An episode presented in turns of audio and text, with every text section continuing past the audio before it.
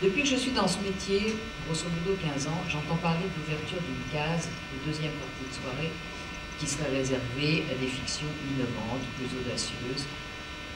Elle n'a jamais vu le jour, cette case. Est-ce que ça ne fait pas partie de la mission du service public et est-ce qu'un jour ou l'autre, on aura une chance de, de la voir Je, le nouveau directeur de la fiction de France 2, Jean Bigot, connaît l'amour effréné pour l'innovation, et la différence c'est que lui, il a prouvé jour après jour et toute sa vie, euh, vous en parlera au plus tard d'ici fin avril.